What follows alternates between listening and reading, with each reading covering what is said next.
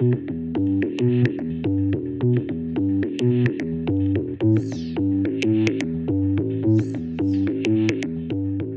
balado s'inscrit dans le prolongement des réflexions qu'ont menées les participants et participantes aux sessions de formation réalisées sous les auspices de la FTQ et du Centre de formation économique du Fonds de solidarité FTQ. Tout au long de l'année 2022, dans plusieurs régions du Québec, des militants et militantes ont réfléchi ensemble aux différentes avenues que peut prendre leur engagement syndical. Ils y ont perfectionné leur connaissance du milieu et enrichi leur réflexion sur l'évolution du monde du travail. Ensemble, ils sont revenus sur les enjeux du développement économique et sur les meilleures façons d'en influencer les orientations. À l'heure des changements climatiques et de la transition énergétique, un retour critique s'impose. Ces sessions ont permis de mieux cerner les transformations sociales en cours. Elles leur ont également donné l'occasion de réfléchir sur les changements à apporter à l'action syndicale pour rester à la hauteur des défis qui se posent dans le monde d'aujourd'hui. Les valeurs de solidarité et de justice continuent d'inspirer l'action. Elles continuent d'éclairer les différentes avenues qu'empruntent les luttes et surtout elles font naître des projets. Nous allons explorer ensemble le résultat de cette réflexion collective qui a donné lieu à la formulation de ce qu'il a été convenu d'appeler une définition du développement économique syndicalement acceptable. Je suis Robert Laplante et j'ai le plaisir de vous accompagner pour les cinq prochains épisodes de cette série consacrée à l'engagement syndical pour le développement. Le volet traité ici, réparer et redresser les inégalités et les injustices où qu'elles se manifestent.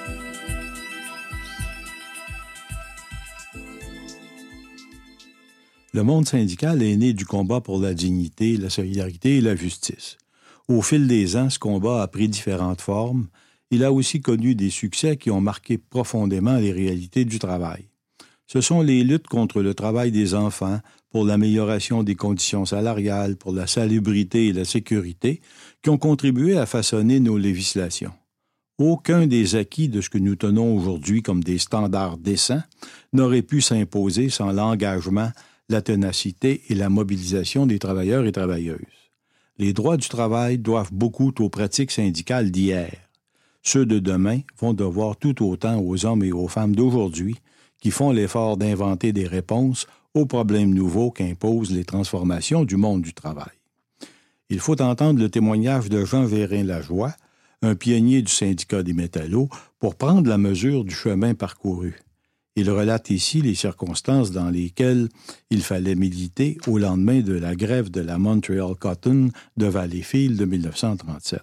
Nous sommes en 1938 et au lendemain de cette grève, l'action syndicale doit encore se faire dans la quasi-clandestinité. Il fallait la ruse et la solidarité de toute l'usine pour parvenir à obtenir la simple liste des travailleurs et travailleuses. Voici un extrait tiré d'une vidéo d'archives réalisée par les productions Ferrisson. C'est André Leclerc qui mène l'entretien. Mon premier contact avec le syndicat, c'est qu'ils ont dit Tu travailles de nuit? Et on n'a pas la moindre idée si on représente la majorité des travailleurs ou si on va possiblement perdre l'accréditation gouvernementale et ne pas pouvoir négocier une, deuxième convention collective après celle qui a été signée à la fin de la grève. Alors, on dit, tu travailles de nuit, tu pourrais nous renseigner sur combien qu'il y a de travailleurs exactement dans l'usine. Le syndicat n'avait même pas la liste des employés, encore moins le nombre d'employés, il ignorait s'il représentait la majorité et pour, pour, pouvoir négocier, pour, ça prend une accréditation et pour avoir l'accréditation, ça prend une majorité. Le syndicat ignorait s'il avait la, la majorité ou non. Ça, ça a été un élément important dans ma décision de m'intéresser au syndicat et plus tard de travailler pour, pour, pour le syndicat, c'était la disproportion entre la force et l'information disponible pour le syndicat et celle qui était disponible pour la compagnie. Alors, L'employeur était encore roi et maître dans l'usine, même s'il y avait un syndicat.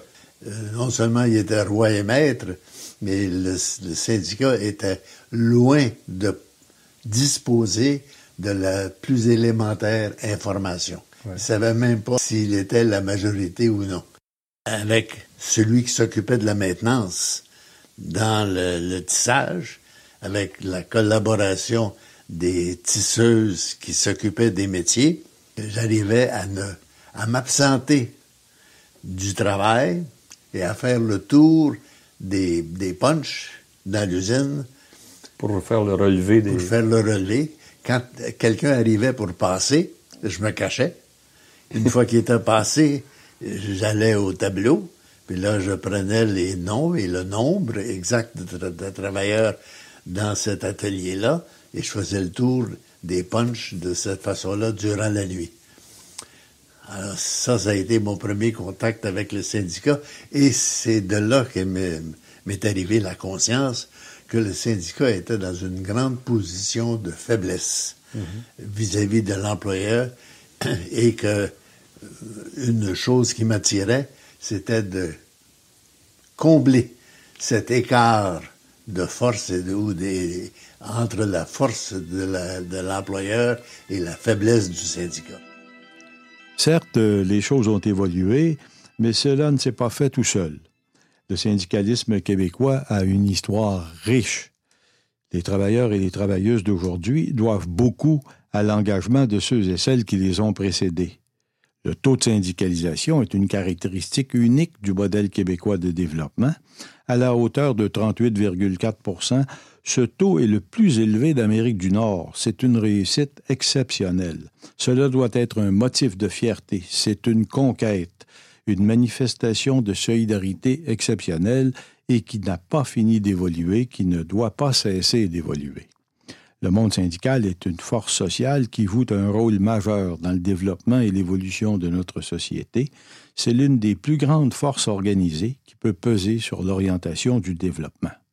Les aspirations et les revendications des travailleuses et des travailleurs contribuent à la construction du bien commun. Et en ce sens, le syndicalisme porte aussi une grande responsabilité. Il doit rester en phase avec les évolutions du monde du travail et surtout, il doit exercer sa solidarité envers tous ceux et celles que ces évolutions peuvent affecter, voire même exclure. Il doit avoir le souci constant de faire évoluer les législations, d'améliorer la protection sociale pour contenir les forces du capital. C'est une responsabilité exivante. Il n'est pas facile de trouver les meilleures voies de renforcement de la solidarité et de la justice dans un monde aussi complexe que celui qui bouge à une vitesse folle sous nos yeux. Mais cela peut se faire et c'est une affaire d'intelligence collective. L'engagement syndical fournit un cadre et des outils. Il fournit surtout des consoeurs et des confrères pour le dialogue et la recherche commune des possibles. Jean-Guy Frenette, l'architecte du Front de solidarité, définit bien la méthode et l'utilité de l'engagement syndical. Interrogé aux heures les plus sombres du gouvernement Harper, il livrait ce plaidoyer. À tous les militants, à tous les membres. On sait qu'il y a un danger fédéral. On sait qu'il faut toujours être vigilant. Je dirais juste une affaire. Ayez une idée au cours de l'année qui vient. Une idée sur la plus grande préoccupation que vous avez dans votre vie pour vous et pour vos enfants. Quelle est la plus grande préoccupation? Qu'est-ce qui vous menace le plus? Et cette idée-là, allez la dire à votre syndicat. Allez lui expliquer que vous avez, vous craignez telle affaire, vous voudriez que le syndicat s'en occupe. Allez dire ça à votre dirigeant, allez dire ça à votre assemblée. Juste une. Et ça va tomber dans du terrain fertile. Parce qu'il est là pour ça, le syndicat. Et ce ne serait pas un trop gros effort. Chacun dit, exprimez-vous donc une fois sur une idée. Et comme on est des millions de travailleurs, militants, syndicaux, etc., il va y avoir des millions d'idées. Et dans ça, c'est sûr, sûr, sûr que les bonnes idées pour la poursuite des choses, l'évolution de la société vont être là. Mais il faut le faire. Et c'est pas, c'est pas un travail, là, disons, c'est pas une suggestion, là, qui demande, euh, c'est pas un fardeau de travail, là. On a la possibilité, les militants, les jeunes, Ils ont tous la possibilité de parler.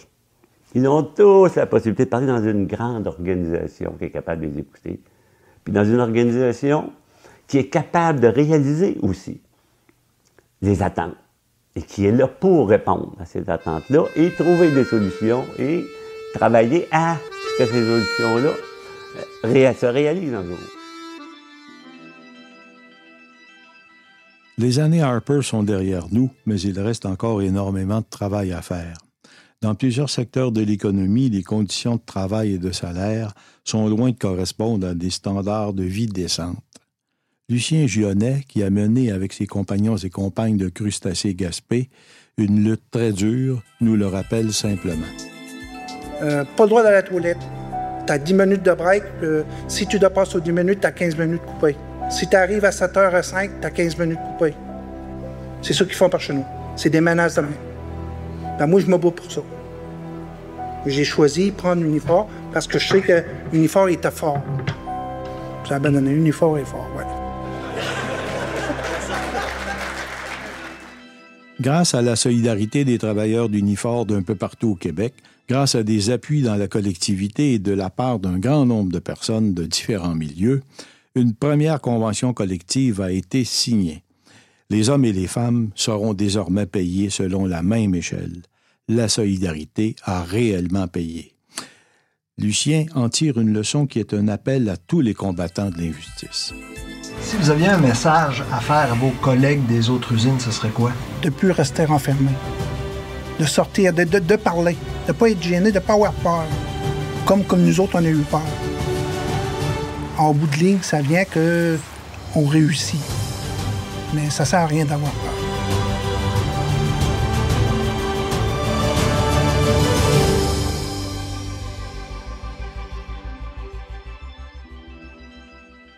Il reste encore beaucoup de chemin à faire, beaucoup de luttes à mener. Dans beaucoup de domaines de l'économie, les conditions se sont détériorées au cours des dernières années.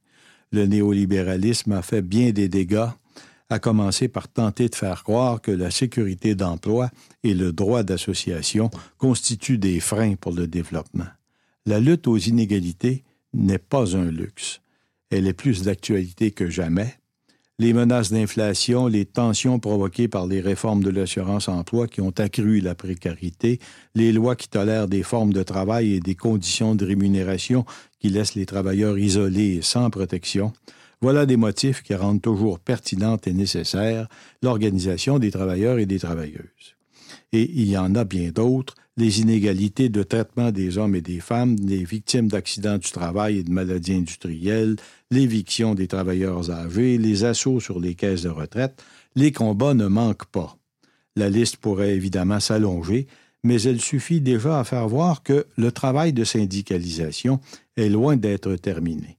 De vastes champs de lutte s'ouvrent encore devant l'action syndicale. Le taux de syndicalisation peut encore augmenter. Le Québec peut rejoindre les pays les plus prospères, ceux-là où le dialogue social et le haut taux de syndicalisation ont fait la preuve que la solidarité est une vraie condition du développement.